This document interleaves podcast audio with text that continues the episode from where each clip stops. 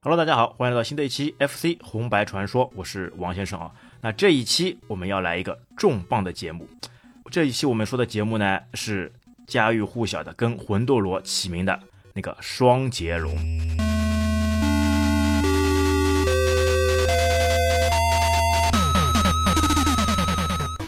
所以这一期啊，那个超级有名的节目，我们请来一位重量级的。嘉宾哎，有请我们的暴怒皮卡丘。Hello，大家好，我是皮卡丘。哎，皮卡丘啊，他其实是一位那个热心观众。他听了王鑫的节目以后呢，觉得哎深有感触，想想之前一起玩过的这些场景啊，哎非常那个意犹回味。所以啊，他非常主动的找到我们啊，他说哎。所有的游戏他都能通关，而且大多数的基本都可以无损或者是一命通关。哎，他说有没有机会啊来参加一下这样的节目，把他的这些技巧啊、感觉啊、怀念啊都跟大家来分享一下。哎，所以我们这一次啊就请到了这样的一位大神。我们首先来请他那个介绍一下，哎，皮卡丘，你那个高手这个打游戏打到什么程度啊？其实，嗯，高手跟普通玩家的区别就是你通关之后，你还会不停的花时间，然后继续继续打这款游戏，哎，不停的打，反复的打。直到把每一个场景啊、人物啊之类的，哎，全部都记住为止，哎，等你完全的打熟了，你就可以说是大神了。哎呦，像我们普通玩家，哎，谢天谢地，终于能通关了，终于能结束这个煎熬了，万天欢喜啊！大神就不一样了，他打通仅仅是开始，还要不断的钻研，对吧？把每一个细节、每一个小的那个技巧，全部都要钻研清楚，这才是真正的大神。好的，那我们暴怒皮卡丘，哎，这一次为什么会选择这一款双截龙，哎，来给我们来聊一聊呢？你是对双截龙上面有什么特别大的情怀，还是哎这个记忆非常超群呢？嗯，其实我的话是对双截龙这款游戏，嗯，就是打的比别的游戏要更多一点吧。我是特别喜欢这款双截龙的，它不仅就是那个二代和三代，其实我都是打的特别多的。然后两款有两两代吧，我都是特别喜欢的。它那个不论是打击啊、音乐啊之类的，都特别的有代表性。哎，对啊，这打击感、手感，然后还有这种对吧，背景声音这种配合都是非常。啊，就跟魂斗罗齐名的嘛，确实是，那打打起来这个感觉确实是非常好的。那么，因为双截龙是一款大作，简简单单一期节目不能完整的表达完双截龙带来的体验，所以本期节目会分为上下两期。第一集我们会聊一下双截龙一代和二代的故事，那么下集将会是双截龙三和四的故事。那其实像你刚刚说的啊，你双截龙打的是二代跟三代。对吧？其实总共那个双截龙呢，就目前来看啊，正传上面啊，就差不多就是有那个四代、一代、二代、三代和最近出来的那个四代。它那个一代是单打的游戏，我也是有玩过的，但是玩的不多，因为我个人的话是更喜欢跟小伙伴一起打，所以我打的是二代和三代比较多。对啊，主要非常有名的就是在二代跟三代当中，因为一代呢，它其实出来比较早，那个国内呢引进的不是特别多。像我们打的时候呢，主要就是从那个二代跟三代哎开始打起来。其实说到那个双截龙啊，就。特别感觉，因为你像魂斗罗或对吧，或者是沙罗曼蛇这些东西呢，都感觉是在遥远的外太空，或者是跟外星人来作战，对吧？但双截龙这款游戏呢，就感觉就是真真实实的，就感觉是在这个身边发生的了。就像这种哎街头上的这种不良少年，对吧？打那个群架，打街头那个对战，哎，有这种感觉，你有感觉到吗？你有你有感觉有这种这种情况吗？这个还是有的。而且他那个招式也特别跟街头打架特别的像，比如双截龙最经典的那个招式，哎，就是那个可以把别人抓了别人的头发，然后打他，哎，这个就特别符合街头小混混的打架哎，对吧？哎，肚子上先踢一脚，哎，直接捂着肚子，然后就抓住他头发，哎，然后，对吧？你可以用你的肘部去那个肘击，或者是用你的膝盖去顶，哎，然后再把他踢飞，哇，这个招式真的是非常有趣的。哎，其实我感觉到抓头发还有一点好玩的，就游戏里里面嘛，有的时候会出来一些那个光头，哎，他没有头发的，但是呢，在这个招式上面呢，他一样，哎，连光头他也可以抓，哎，这个就非常有趣了。那我理解的话，就是光头，哎，有可能是抓着耳朵之类的嘛，哎呦，抓住，对哦，哎，往头打嘛。哎，没想到抓着耳朵也是可以，对吧？哎，像这种宫里面的这种娘娘什么的，哎，抓着这个耳朵，哎，一样啊。嗯，那其实说到这个街头，不得不说到那个这款游戏的这个策划者。因为这款游戏呢，其实是那个 Take North 这个公司来那个制作的，但是它的那个制作这个策划人啊，他其实是谁呢？是那个岸本良久。哎，你知道这个人大有来头？你知道他以前是干嘛的吧？呃，这个还真不清楚，这个要请王先生说一下了。哎，这个岸本良久啊，他之前呢就是混那个社会的，就是古惑仔了。他只在小的时候，他就年轻的时候啊，就是因为那个爱情问题，从而遭受那个刺激，从而后面呢就开始走入这个邪路，就是在街头上面鬼混的了。所以他之后又创作出来的这些游戏呢，就全部都是有这种暴力倾向的，哎，可能跟他的这种出身啊、这种经历有关。而且呢，说到另外一款一款游戏，是他那个双截龙的一个前身啊，大家一定都知道的。就是在那个一九八六年出品的那个《热血硬派》，就热血系列了啊。对了，热血系列其实我也有打了很多的，包括热血足球、热血篮球、热血格斗、热血新纪录，都是热血系列嘛，都是在高校当中，对吧？一群不良少年，哎，怎么样通过自己的这种热血的这种作风哦，去赢得一场场比赛的胜利？那其实它前身呢，就是一九八六年的这个《热血硬派》，它其实呢也是一个格斗那个横版过关的游戏，对吧？它是先创建了这一款游戏。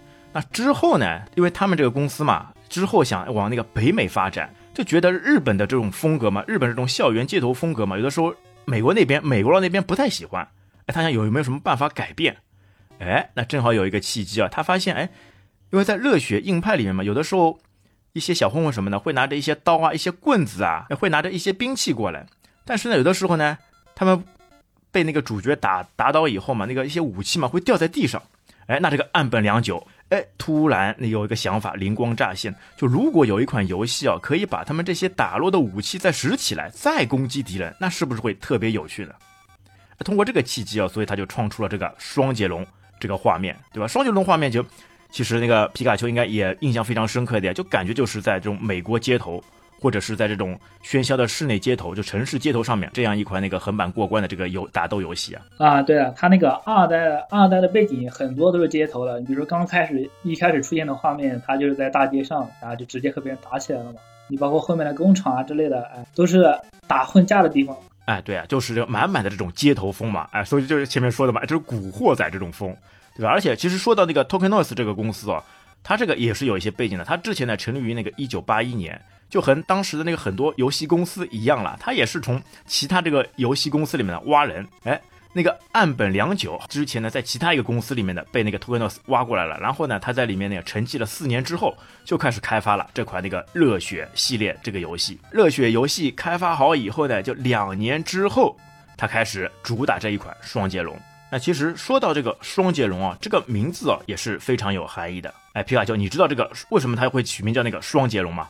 我听说好像是跟那个什么李小龙那电影有关吧，包括那个三代的人物啊，做的也都跟电影的人物之间是有参考的吧？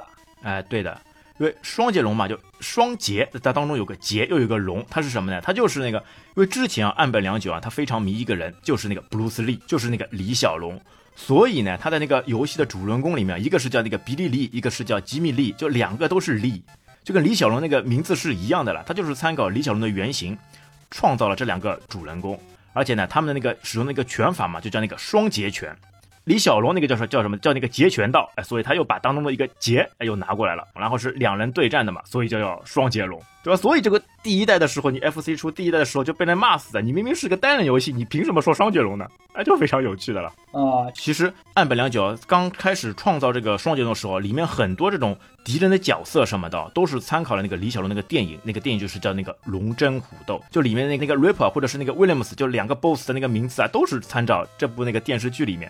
所出来的，而且这里面还有一个插曲啊，就他除了迷上那个李小龙，对吧？他另外还迷一个东西，是那个疯狂麦克斯。所以当时啊，就还有一款游戏。就这个北斗神拳，哎，这个你知道的吧？啊，知道，玩过一点。哎，就北斗神拳这个游戏，我们本身就不说了，它好像就没什么花头的呀，就是一个拳一一个脚，然后横版也是横版过关。但它那个呢，就是正常我们横版过关嘛，是从左往右打，对吧？它那一款呢是从右往左打。印象最深的就是它那个跳跃，它一跳就跳到那个屏幕上端去了，就弹跳力太好了。但是整个剧情啊、游戏手感啊，这个就没有什么太大的那个感觉。但是呢，就岸本良久啊，他就是参考了这一个。北斗神拳的这个游戏，其实你能感觉到吧？双截龙它其实是有一些里面那个北斗神拳的影子的。哎，你你有注意到他们的头发吧？他们的发型跟那个对吧？那个北斗神拳，哎，那个剑次郎那个一模一样的嘛？包括他的发色什么的，对吧？杰米的那个发色不就是南斗神拳那个金黄色那个那个头发的人物吗？这个我还真的不太清楚，我一直以为他那个红白地的机型限制嘛，就是一个蓝一个红嘛，一般都是呃 FC 的标配都是红蓝两色。哎，对啊，红蓝两色。哎，其实双截龙啊，这个。这部作品啊，它其实那个范围其实很广的了。它除了这种出来的这种街机，后来又衍生到各种机型，什么 SFC 啊，包括之后的那个 MD 啊，或者是后面的 Xbox 上面都会有各种各样，对吧？之后的那个机型啊，它好像更多的会是这种对战类，或者是各种改版，那个各种奇葩的那个版本啊，什么都是会有的。你像改版的话，其实我也是有玩了很多了，各种奇奇怪怪的版本，包括像街机的平台上，我也是有打过双截龙，但是感觉起来还是没有 FC 打的起来有感觉。FC 就还是就我们这一代人啊，就永远挥之不去的这样一个精彩的一个作品，对吧？其实还有说到那个双截龙啊，它之后还有衍生什么呢？就双截龙这个公司嘛，就那个 Tokenos 公司嘛，他觉得哎这个题材非常好，那能不能进一步发展？他之后又改编为那个漫画，它也是一部由那个。游戏转变为漫画的这个作品，而且呢，他找到了那个大名鼎鼎的漫威啊，制作了一部关于双截龙的漫画，哎，一共有六集，哎，之后可以看看啊，到时候我们那个修 notes 里面来放放几张那个剧照来给大家看一看，是由漫威所出品的这个双截龙的那个漫画。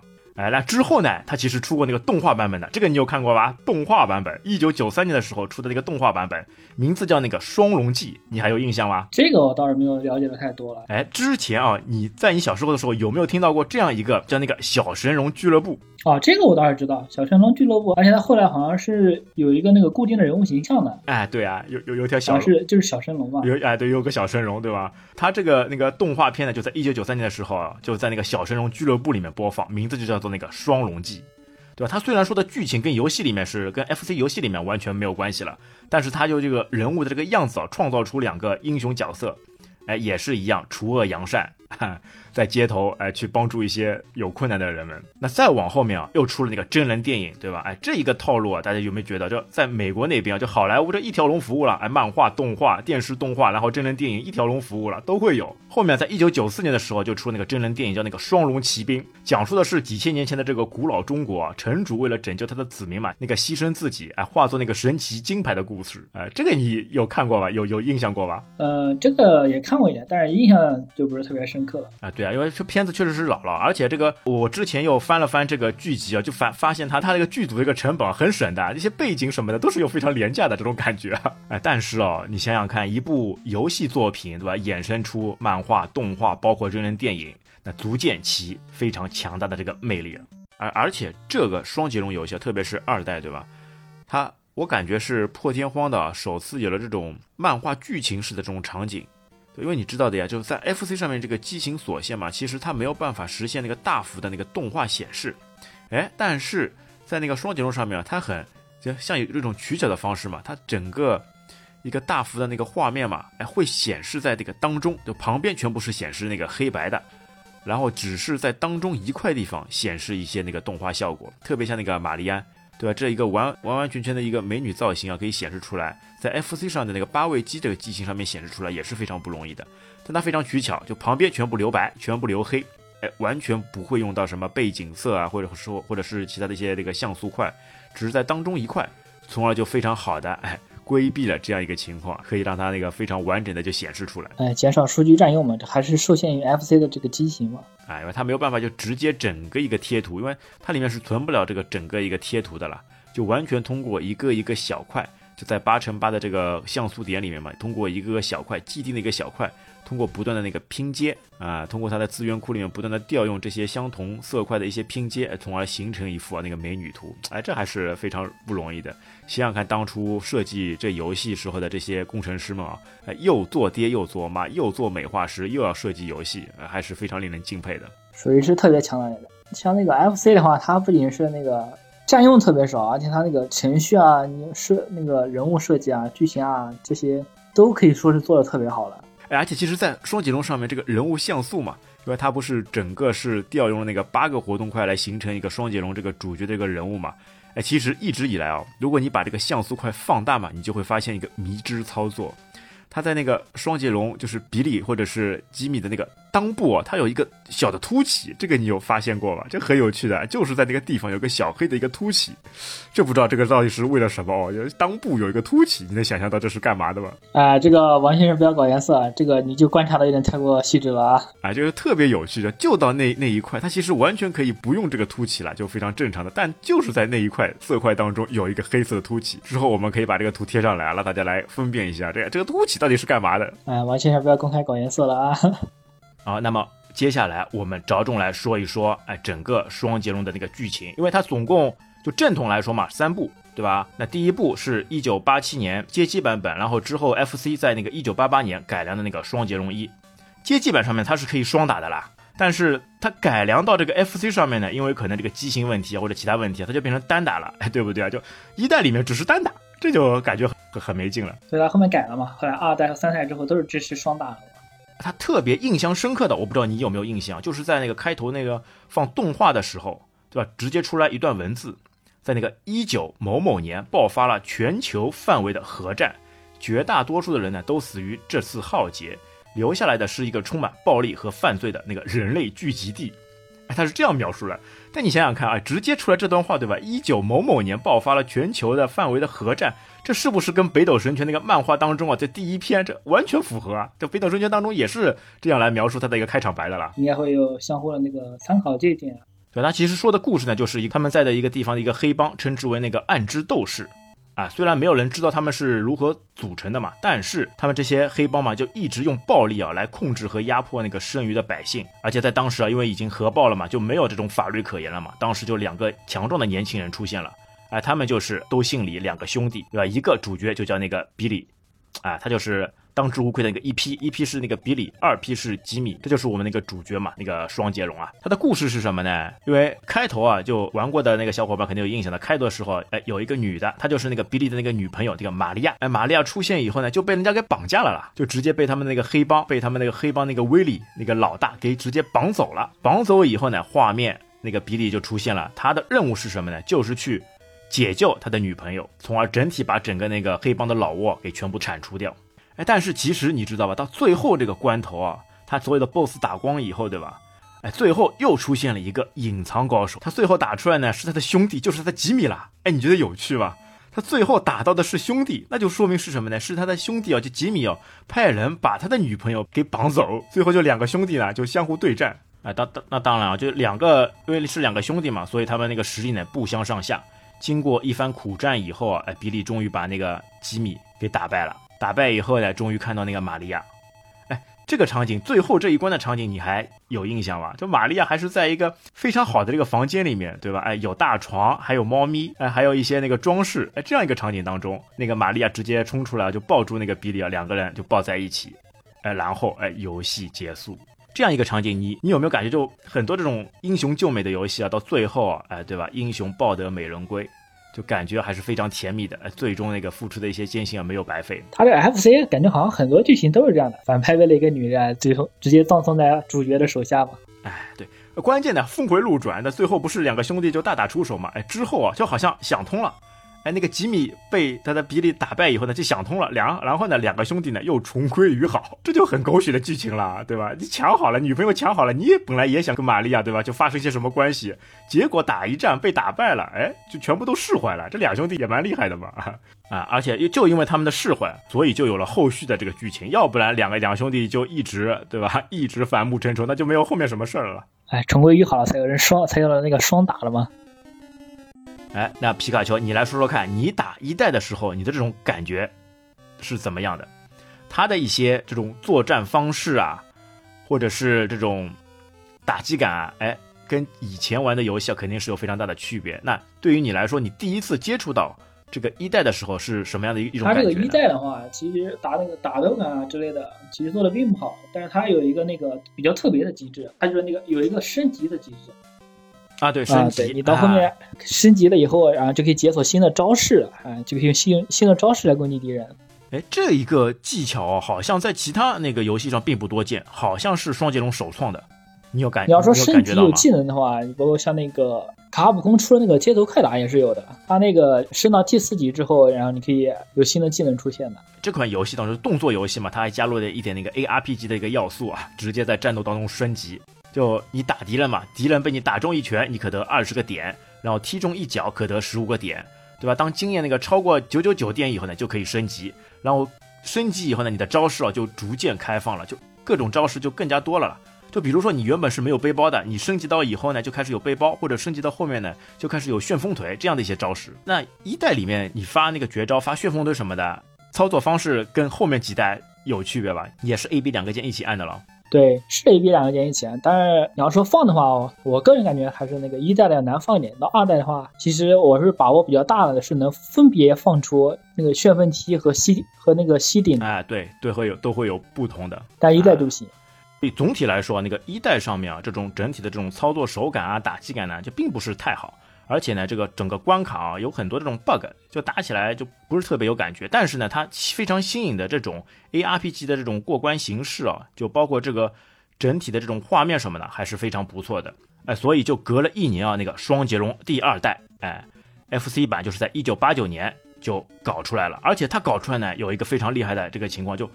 等于是这个 Take Noise 这个公司嘛，就觉得一代哎出品以后呢，反响还是挺还可以的，那他就想办法要继续那个搞钱，他就找了那个岸本和久就几个人啊，就让岸本和久再找三个人，就总共四个人啊，花了三个月的时间就把这一款游戏给做出来了。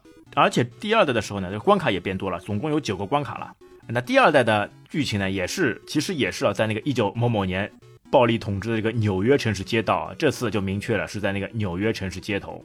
那这一次呢，哎，先出来的呢还是那主角那个女朋友，还是比利的女朋友那个玛利亚，她结果呢就直接给敌人上手的时候就直接给敌人给杀死了啊！就某些版本里面，某些阶级版本里面好像就是这个敌人直接拿枪，哎，直接把他的女朋友给射杀；有些版本里面呢就直接上去就把直接把他放倒，然后尸体都拖走啊！那这一次啊，就两个兄弟啊，就为了给女朋友报仇啊，又开始只身前往去去去那个闯关了，这就是。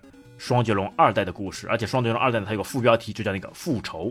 其实官方的这个说明书呢也是非常那个详细的，它里面有很多这种介绍啊、配图之类的。它就商当中呢就非常明确的就说到了这个剧情嘛，就承接了那个第一代的内容，讲述的呢就是那个双截龙兄弟啊消灭那个黑武士这个组织之后啊，哎又碰到一个新的神秘集团的那个崛起，对吧？他们就杀害了他的那个女朋友玛利亚，引发了那个双截龙兄弟啊就愤怒那个追击。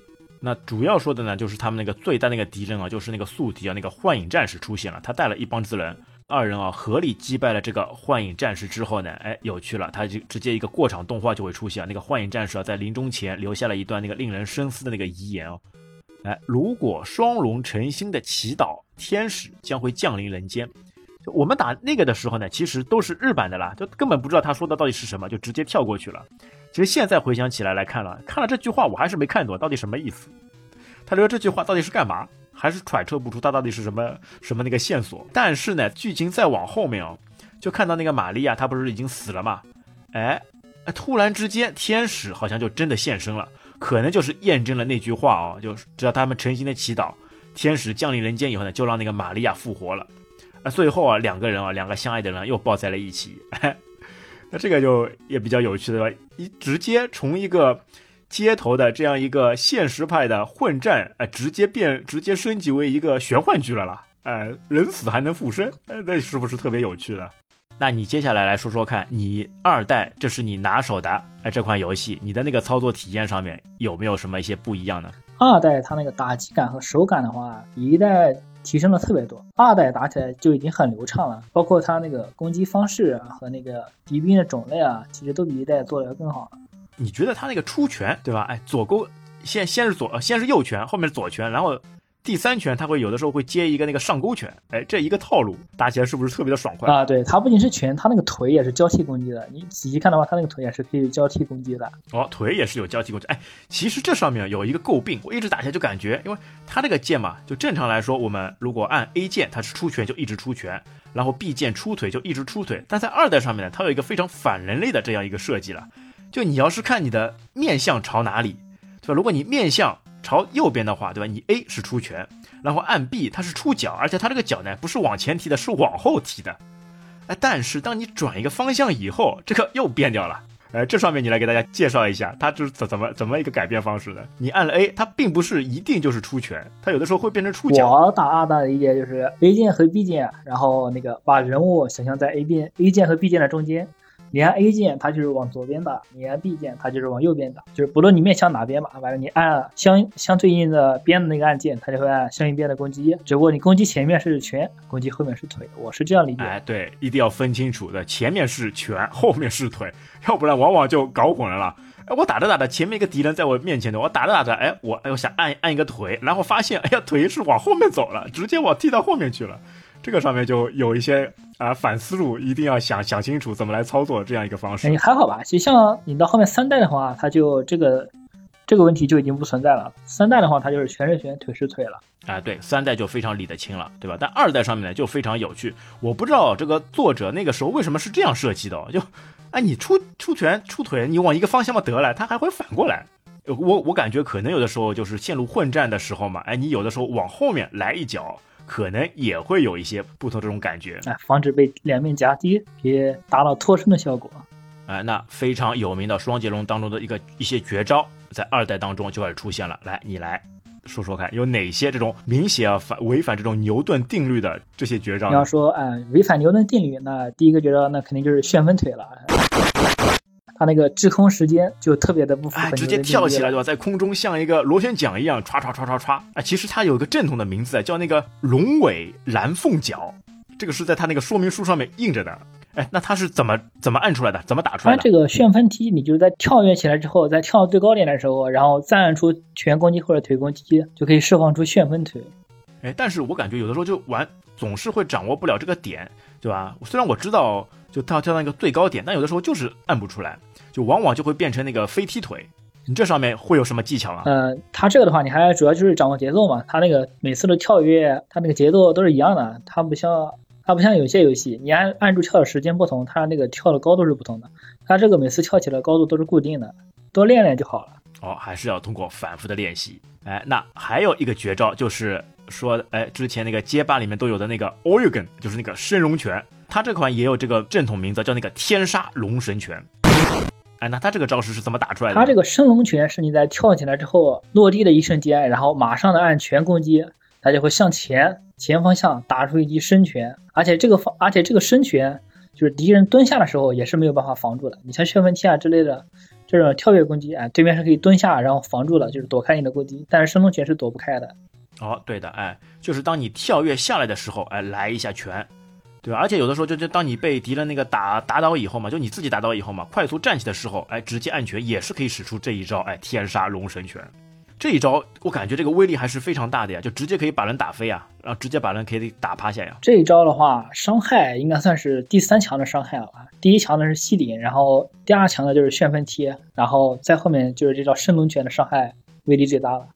哎，好，那最耳熟能详的这个吸顶出来了，来，你来介绍一下吸顶是怎么样一个招式呢？它吸顶其实是和升龙拳差不多的，升龙拳是按一下拳击，但是吸顶的话，你要在落地之后再用一次跳跃攻击，哎，就可以释放出吸顶了。吸顶的话是可以把敌人打飞很远的一段距离，而且它伤害特别的高。哎，对啊，而且有的时候它因为地形问题嘛，在某一些比如悬崖的地方嘛，你使用一个吸顶，直接把人把敌人给顶飞。哎，直接摔下去，那直接就干完了，这打都不要打了。因为正常来说呢，它这都是有那个血量槽的嘛。虽然你在那个画面里面看不出来啊，但是它其实在后台那个计算当中嘛，都是有这种血量的。就每一个敌人嘛，你可能一套连击拳，对吧？左拳、右拳、勾拳，把敌人打倒以后呢，他并不会死，他会马上再站起来，再继续向你攻击。但他当他全部那个血量耗完之后呢，他才会一个闪动，闪动以后呢，就完全就被被你消灭了。哎，但是有的时候你用旋风腿什么的嘛，它血量没有完全终结，它是还是会活过来的。但是如果用吸顶哦，就基本上来说，顶个一下，前面你通过你的连招，对吧？左拳、右拳、勾拳打好以后，再接着一个吸顶，就基本来说这个敌人就报废了。其实你像之前王先生说那种特殊地形的话，他那个二代的第一关其实就有了。二代的第一关 BOSS 战最后关底是在楼房的楼顶打的。你可以到那个到 boss 的地方之后，然后往左边走，把 boss 引到左边的那个楼顶的断崖处，然后引过来之后，你先跳到他的身后，然后一个吸顶把他从二楼接一个吸顶，把他从那个楼顶他踹下去之后，boss 对你想想，原本那个 boss 啊，你第一次把他打死以后，他实际是会复活的了。但是呢，你只要在悬崖边，你直接把他顶下去，他就没有后续了，就直接就直接干完了。那这个吸顶啊，它有一个正式的那个名字，叫那个暴魔龙神脚。哎呀，这个名字听起来都非常抓风的，非常有有型的，呃，也也难得他是这当中最强的这个招式嘛，哎，听起来都特别的炫酷，而且他是就整个游戏当中这个伤害最强的。我其实我们之前有试过的，当当两个人对战的时候，对吧？如果你有吸顶，那直接就是伤两格血。啊，对，吸顶是打掉是两格血，旋风七是一格血，哎，这就是可以完全体现出这个吸顶的这个威力啊！哎，其实双截龙也也蛮有趣，它也也有是个那个内卷模式，对吧？因为它也是一 P，它在那个选择界面嘛也会出来一 P，然后二 P A 二 P B，对吧？在那个 A 模式下面，就两个人是可以对战。哎，但是这里是不是有有一个那个小技巧？就如果你把二 P 对吧？你上手时候你就选二 P，你把二 P 干掉以后，你是不是自己哎会命会比较多一点啊？这个是有的，只不过刚才王先生说错了，他那个 A 是没有内卷的，他只有选择了 B 模式以后，他才能相互打到队友。哦，B 模式啊，在 B 模式的情况下，把队友打死以后，然后你是可以获得一条生命的，等于是你把队友的生命给拿过来了。但是像打落悬崖这种让队友致死的伤害，就是你不是直接打死的，这种是不加生命的。嗯。对，那那那是在什么情况下面，它可以加生命的？直接因为你的攻击，然后队友倒地死亡之后，啊，你是可以获得生命的。像打落悬崖的话，这就属于悬崖摔死的，然后就不会算在你的头上。完全要靠你的真枪实弹，要靠你的拳头把对方给打死，哎，命就打打就命就加在你的身上了。哎，你还记得他这个总共有多少条命啊？呃，第二代的双截龙，它那个生命数量是四条命，然后选择 P 模式，把队友全部打死之后，你是一共可以拥有八条命，然后出去战斗的。哎，那单打跟双打上面这个难度会有区别吧？啊，有的。双打的话，它那个血量是有稍微的增加的。啊，你的血量增加，那然后敌人敌人的血量增加，不是你的血量增加。啊，敌人的血量增加，对啊，所以说那个双打嘛，那个模式会更加难。但是当你双打的时候呢，你把你的队友打死以后，你把他的命拿过来，这样一个方式，有时候打起来哎还是比较哎可稍微会容易一点，因为你的命多了嘛。这个二代当中还是有续关的，对，有的。而且二代续关的时候是可以重新选择难度的。哎，对，在选择难度上面呢，也是会有一些区别。像美版的话呢，它有的时候你选择那个，它就它就分难度分三三种嘛，一种是 easy，一种是 normal，一种是 hard。哎，如果你选择那个 easy 的话呢，它可能只能打到那个第三关，就后面就打不过去了。哎，你只能选择其他的难度，它才能把整个九关啊全部都能打下去。呃，这个我倒是跟王先生玩的不一样，我玩的话，它是那个三种难度都可以全部打完的，但是它那个敌人的血量日版日版里是完全不一样的啊，对。它那个血量是完全不一样的，而且它有的那些场景的特殊机关难度不同，它也是不一样的。就像有有一关是那个跳平台，它那个简单模式之下，它那个平台是会一个一个完全显示出来的。但是你选一般难度的话，它就是会显示两个；但是你选最难难度的话，它就是只能一个一个显示。你在必须要在这个平台消失了之后，马上跳到另一个平台，哎，然后在它出现的一瞬间跳上去。对的，它就是从底下嘛，要跳到一个窗台上面，然后跳进去。这个上面呢，就考验你的这种操作手感了，一定要跳跃。哎，它它这一款跳跃其实按那个 A B 一起按，就是出现那个跳跃。嗯，是的。哎，当时啊那个操作不太好的时候啊，就老是在这边哎跳着跳着跳上去嘛就掉下来，跳上去嘛就掉下来，就很讨厌的了。而且在这个关卡当中，就有些场景嘛，你是靠要靠跳跃，但是跳跃呢，它会有一些那个履带一样的这些东西，就你跳上去它还会滚动，就你一定要快速跑，然后不停的跳才能过关了，才能跳过这个一个场景了。这个难度上面也是非常有点麻烦。有的，你像第四关、第五关都是有这种设定的，而且你到后面的关卡，其实还有还是有一关是有齿轮的，它那个齿轮会滚动的。哎呦，我在这边不知道是多少次了，跳着跳着跳上去了，准备跳下一个台阶了，哎呀，一下子没有跳好，没有跳好，然后你又要重新来，在这上面也是打起来非常窝火的，要跳来跳去都跳跳不过去。不知道王先生有没有试过那个跳齿轮的困难难度之下跳齿轮？他把那个难度调到最高之后，他那个齿轮的，他那个旋转。特别的闹心，而且它下面，它下面那个尖刺，然后会丢出来那种刺，然后抛到高空，然后击中你，然后把你打落。对，它还会跳上来，哎呀，往往就已经跳过去了，被这个尖刺戳到，然后又趴在地上，又要重新来过，对吧？一个就是那个跳跃，这个难度非常大。然后呢，你打敌兵时候，对吧？因为它这一款双截龙游戏呢，就像前面说的嘛，它是可以把敌人的一些武器给拾起来的。哎，你还记得是有哪几种武器吗？就可以拾起来的兵器上面？嗯，可以捡起来的话。你包括那种鞭子，还有钢管，这种就是可以哎把敌人打了之后，然后捡了捡起来，你就可以一直攻击了。还有就是那种丢弃式的，你像那种匕首，还有那个燃烧的那个燃燃烧弹，这些都是可以捡起来的。还有那种会爆炸的那种爆裂弹。哎，都是一次性的。对，后面的三个都是一次性的，扔出去然后就没有了。哎，但有一些你没有办法就一直保持的嘛。当他那个转场景的时候，对吧？你把这一个场景里面的敌人全部消灭好以后，他也就他也就消失了，你没办法带到带到那个下一个场景。啊，对他这个就是把持有武器的那个武器持有人打死之后，武器就跟着消失了。而且到三代之后，它依然还是有这个设定的。就武器上面呢，就还是蛮有趣的。有时候你拿起一个鞭子，拿起一个棍子嘛。哎，啪的一下就把敌人给打趴下啊，然后再加上后面的一些连招，就可以非常轻松的把他们给干掉。还有一个那个甩背包，这个你印象肯定深刻的。二代里面就有个甩背包，可以把敌人先一脚把他肚子捂住，然后抓住他头发，然后从身后呢甩出去。啊，这个你来介绍一下，你是怎么来做这样一个一些那个擒拿操作？他这个一般就是卡敌兵往你身前走的时候，呃，先用一记拳击连拳，一边的连拳一边按住前，就可以抓住敌方抓住敌方的头发，然后可以用膝顶或者是肘击，然后打对方的头。击打击打三次以后，然后就会默认攻击结束嘛。然后但是第三击它是有不同的表现形式的，第三击有连磕，然后也有用脚直接踢头给他踢飞出去，也有往身后甩的。它是不同的表现。对，我就记得就一种就一直肘击，肘击好以后过肩摔；还有一种呢，就擒拿好以后直接一个飞腿把它踢飞。哎，两种形式。哎，而且在这个二代里面，它是不是会有些秘技是可以跳关的？二代的话，其实它难度并不是特别大，而且有吸顶这种招数，正常打都是可以打通关的。所以跳关秘籍什么的，一般也都不会太用到。其实，在那个。原本正款的那个上面，就是按出那个旋风腿的时候呢，然后在当它达到最顶点的时候，就按那个暂停键，暂停键以后呢，然后就可以开始那个切那个场景了。哎，按一次就切一个场景，按一次就切一个场景，对吧？它直接连 BOSS 那个场景呢也都可以切过去，就比较这就比较过分的了。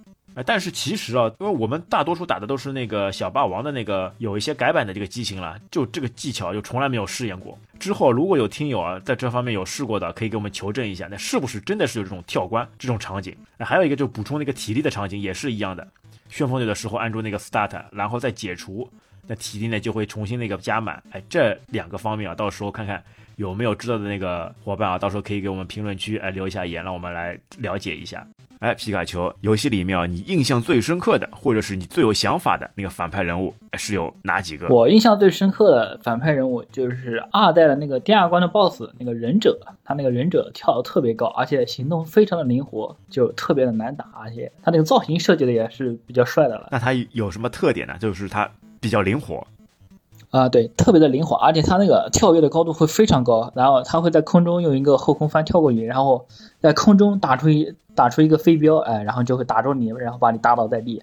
另外一个就是用手里的那个刀，然后进行冲锋冲刺，然后撞到你就可以把你打飞好远。哎，那你是通过什么样的一个方式来击败它的呢？二代的话，然后就是直接用吸顶，然后两个人，呃，从两边同时用出吸顶，然后他在。第一次蹲防之后，然后第二次是没有办法连续蹲防的，就可以打中。在他那个防御不佳的时候，就直接把他破防，通过吸顶的招式直接可以破到他防，然后再一起把他给干掉。对的，而且他那个 BOSS 还有一个特点，就是他会突然的停住，然后这个时候如果你和他保持一定距离的话，他是不会攻击你的。这个时候你可以通过一点一点的移动，然后用拳，然后一点一点的打他磨血，也是可以。这也是通过了一个游戏的机制啊，充分掌握了游戏机制来慢慢的磨他。啊，对的。然后另外印象比较深刻的，他就是那个最终的 BOSS 了嘛，他那个招数啊之类的都特别的比较强力了。就那个暗影武士啊，对，那个暗影武士，大家知道的呀，就在古代对吧？这个门派之争啊，一直都是非常热闹的。那个幻影拳就是为了争夺可能是武林第一的位置，就经常性会跟那个双截拳啊来那个争一个上下。哎，那你来说说看。其实最终 BOSS 是相比其他的一些那些头目，他那个灵活性是非常高的。你像其他头目都是可以通过跳踢，然后接升龙拳，哎，基本上都是可以做到无伤打的。但最终那个 BOSS 的话，他是在起身之后，然后会不停的通过后翻滚，然后躲开你的攻击，然后从远处直接一个旋风掌，哎，从空中打下来，可以直接打掉你的三个血，特别的痛。而且另外他还会隐身，哎，就是在隐身的时候过来攻击你，这个非常不好的躲。而且你之前对付那个普通的那个士兵嘛，那那种擒拿什么的，这种对于那个 boss 来说嘛，就完全失效的，因为你根本没没有办法去抓住那个。啊，对了，所有的 boss 都是不可抓取的，你包括像那个有一个小兵是手里拿着两根棍的那个武士，也是不可以抓。手里拿着两个棍的，是不是我们说的第三关那个老陈那个师兄弟啊？对的，在第三代的时候，他其实是有介绍的。然后老陈说：“你杀死了我的兄弟，然后我要向你们复仇。”打赢之后，然后老陈加入了队伍。这个好像他的名字啊叫陈太梅。而且呢，他那个造型什么的，就比较像，哎，比较像成龙，哎，就这个感觉吧？他那个发型啊，或者是从他那个身材来看，就比较像成龙，哎，有有点这种感觉啊。对而且他那个攻击方式，感觉就是也特别的轻盈嘛，啊，一个就是从空中一个空翻，然后打你一下；另一个就是下，嗯，蹲下然后扫堂腿，啊这招数都还是比较特别的。哎，像扫堂腿什么，这不都是中国一些那个武林的一些绝学吗？而且他这个人物啊，他之后在那个一些街机版本里面，就一些对战的，对吧？就格斗对战人物啊，就更加形象了。他这个完全这个形象就放大以后啊，就 看起来就完全像像就成龙这个样子，而且他腰间会别着一个酒壶，哎，像不像就《醉拳》里面那个成龙那个造型了？哎，其实整个这个反派里面啊，其实是有一个女战士，哎，你还记得吧？呃，他是有一个女反派，然后那个女的反派第一关出现的时候，然后她是用的鞭子，在从那个地下楼梯爬上去之后，她是用的那个铁链，有时看上去是像流星锤的，然后用的是一个铁链，但是在后面的部分当中，她是可以扔那个会爆炸的那种爆裂弹的，就扔到你的头上，然后会直接爆炸。哎 哎，你有没有觉得这种对吧？拿着鞭子，哎，鞭子女王的琳达，而且她造型啊就比较偏向于男性化，对吧？短发，哦呦，这个还是让人浮想联翩的。哎，而且把他有的时候把他打掉以后，拿起他的鞭子再去打敌人，哎，这威力就很大了。他的鞭子就好像就正好是给那个玩家准备的，双手奉上这个武器。呃，那个鞭子还是特别好用的，攻击距离长，而且那个伤害也特别高。哎，只要一下嘛，一下敌人，对吧？他就直接给干地上了。啊，对的。而且所有那个 BOSS 里面就有有一个那个大大头 BOSS，应该应该是叫那个阿波波，哎，他这个 BOSS 呢也比较有趣，对吧？那头跟身体都是一比一比例的，那头非常大，哎，其实，在那个之后的一些版本里面哦，专门有介绍过这个 BOSS，他其实不单单的是头大，因为他是练的是一种那个硬气功了，他把气放到哪里哪里就可以大，放到头就头大，放到胸就胸大，放到腿上就腿大，放到哪里就哪里，他这个形象还是比较深刻，比较那个映入人心的。呃，之后在一些那个对战类啊，它这个 BOSS 还是作为一个非常主要的那个输出点，呃，可以来供玩家选择来那个对战。它这个 BOSS 吧，其实阿波波在二代的话，它那个招式跟那个面具男其实很相近的，但是面具男是抓取你，然后把你拎起来打肚的，然后阿波波是直接把你往背后扔出去的，就是把你抱起来，然后从过肩摔了，属于是直接把你从身后扔出去。所以有的时候看看这些 BOSS 啊，他们感觉反而比那个主角啊这种。对吧？这种形象啊，这种招式啊，会更加丰富。但因为他们是反派，所以最终呢，都是敌不过主角的那个双手。二代的它一些那个场景设计还是比较可以的。你包括它有的那个跳跃的部分，有一个池塘，我不知道王先生还有没有印象？哦，对，那个池塘，哎呦，很很难跳啊！你跳的不好，你掉进去，对吧？你就直接伤一条命了。它那个是分成两排的，上面的话它是只有一个梯的，然后下面的话它是好几个单独的小的。它那个双节动的设定是不会有水的，然后就是你只要跳到水里面，哎，就损视为直接损失一条命。哎，在这个在这个上面啊，那那个时候跳跃功夫没练好的时候呢，还是会损失很很多条命的。而且整个在这个游戏当中，就还有一个比较有趣的是什么呢？它有那种就提示你有有一个手势，对吧？叮叮叮叮，哎，提示你往哪走，像一个指南针一样，告诉你现在往前了，现在往上了，或者是现在往下了，哎，比较有趣的，直接出来一个手型图标。哎，这个我就特别的印象深刻了。我记得我第一次玩的时候，然后他那个第二关，第二关你从阶梯上跳下去之后，然后对面是有两个敌兵的，然后把敌兵打死之后，他有一个手是向下指的，那个手的位置刚好是在悬崖上面，我以为是要从悬崖上面直接跳下去，然后哎，当时就死了，那就死了，哈哈哎，属于是第一次玩没经验了。而且像你那个在二代当中有一个直升机嘛，直升机那个起飞，那那个时候一直以为它是可以那个直接爬到直升机上面，然后跟着直升机飞掉的，但没想到这是场景往往就是直升机自己自己起飞了，就人人物感觉根本就没上去。但是在下一关当中呢，它就直接哎你就出现在直升机上面了，就我感觉还是可能 FC 上面的那个容量限制、机型限制，它没有办法直接出来这样一个过场动画，把人物送上直升机。嗯，对，它那个第三关的话其实也比较特别，它第三关就是一个固定的小场景。它第三关就是一个固定的在飞机内的一个场景，然后那个门会一会开，然后开的时候就会把里面的人全部往外吸，吸出去就是。哎，这也是一个非常有趣的一个场景，对吧？哎，直接把人吸走，有的时候你就过打过去嘛，就不用把他干掉的，哎，把他尽量打到那个门旁边，然后靠那个开门以后强大的一个风力把敌人给吸吸过去。但同时呢，你也要注意啊，你自己也要保护好。如果你也靠得比较近，你自己也会被吸下去，直接从空中啊把人给吸走。其实那个第三关的 BOSS，如果卡好节奏的话，它是可以刚好被那个门吸进去的。BOSS 是从左边的门开门出来，然后你站在最右边，然后一边向右走，然后一边上下走，然后 BOSS 会跟着你，然后上下这样错步的走，然后刚好走到门边，门就开了，就可以把 BOSS 吸出去了。哎呦，直接可以把对方给引过来，直接让他吸出去。啊，对，这就就不用打了嘛，跟第一关直接把 BOSS 从楼上踹下去是一样的。像二代的场景的话。它有一个特殊的，就是在第四关第四关的时候，它那个打完上面的地兵之后，它会坐电梯到下面，然后下面的话，它就是不能跳了，它在那个头顶上是有尖刺的，就你跳起来的话，然后就会顶到头顶上的尖刺，然后被击倒在地。这一关其实很类似于那个魂斗罗，对吧？很压抑的这种感觉了，就上下就在一个夹层当中，在一个管道当中来来前行。对，你一跳，上面尖刺直接顶上去，你就趴在地上了。哎，但是好像有一个位置啊，它是可以就有有一个上升那个通道，在那个位置上面呢，你还是可以使出你的那个跳跃技，那个旋风腿，哎，来干倒敌人。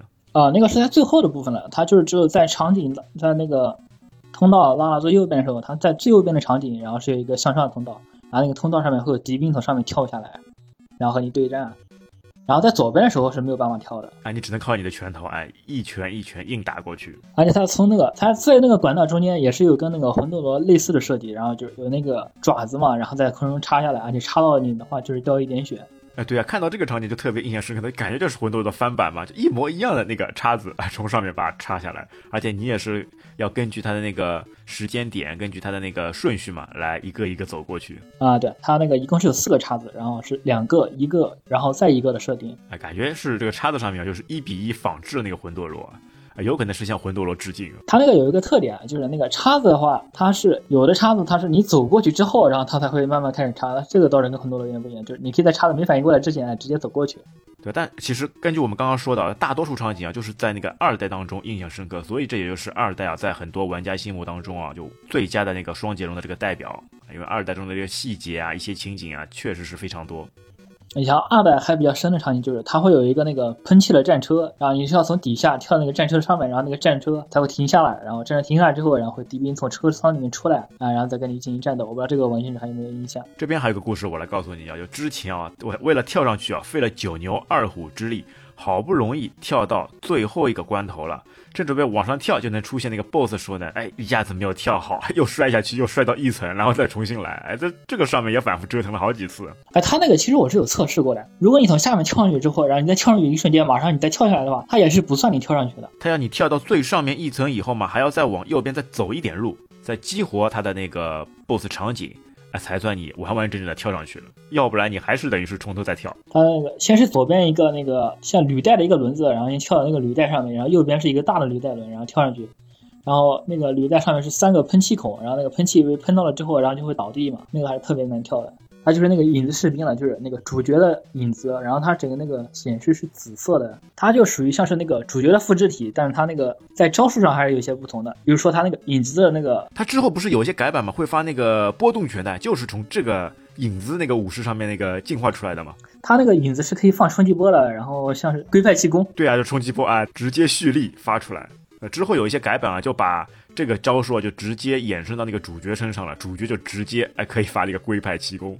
有那个远远那个远程攻击武器了。你像那个影子护士，它除了那个规范气功，还有一个攻击方式是跟那个主角不同的，它只会隐身之后，然后再显身，通过附到主角的身上，然后造成伤害。